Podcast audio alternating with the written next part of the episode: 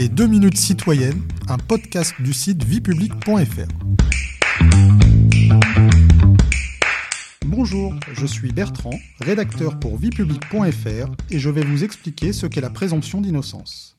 La présomption d'innocence bénéficie à un individu qui, suspecté d'avoir commis une infraction, ne peut être considéré comme coupable avant d'en avoir été définitivement jugé comme tel par un tribunal. Alors, comment la présomption d'innocence est-elle garantie?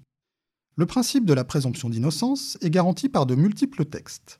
Il apparaît notamment dans la Déclaration des droits de l'homme et du citoyen de 1789 et dans la Convention européenne des droits de l'homme. Ce principe est placé, depuis la loi du 15 juin 2000, en tête du Code de procédure pénale. Lors d'un procès, qu'implique le principe de présomption d'innocence?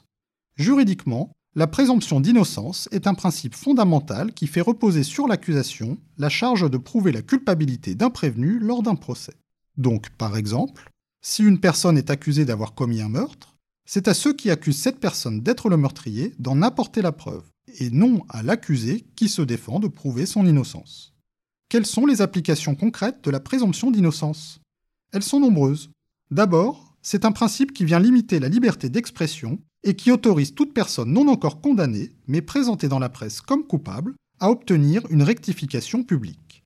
Ensuite, la loi interdit de diffuser sans son accord les images d'un individu menotté. Enfin, en l'absence de démonstration probante par l'accusation de sa culpabilité, le doute devra nécessairement profiter à la personne accusée. Existe-t-il des exceptions au principe de présomption d'innocence? Le respect de la présomption d'innocence connaît en effet certaines exceptions. Par exemple, en matière douanière, les marchandises interdites en France sont réputées introduites en fraude si elles sont découvertes sans titre de circulation valable.